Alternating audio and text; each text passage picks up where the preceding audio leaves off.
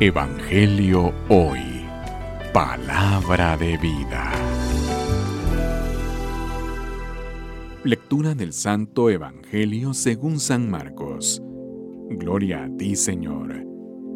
En aquel tiempo Jesús y sus discípulos llegaron a Bethsaida y enseguida le llevaron a Jesús un ciego y le pedían que lo tocara.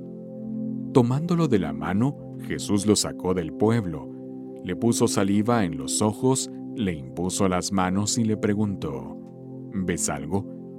El ciego, empezando a ver, le dijo, veo a la gente como si fueran árboles que caminan. Jesús le volvió a imponer las manos en los ojos y el hombre comenzó a ver perfectamente bien. Estaba curado y veía todo con claridad. Jesús lo mandó a su casa diciéndole, Vete a tu casa y si pasas por el pueblo, no se lo digas a nadie.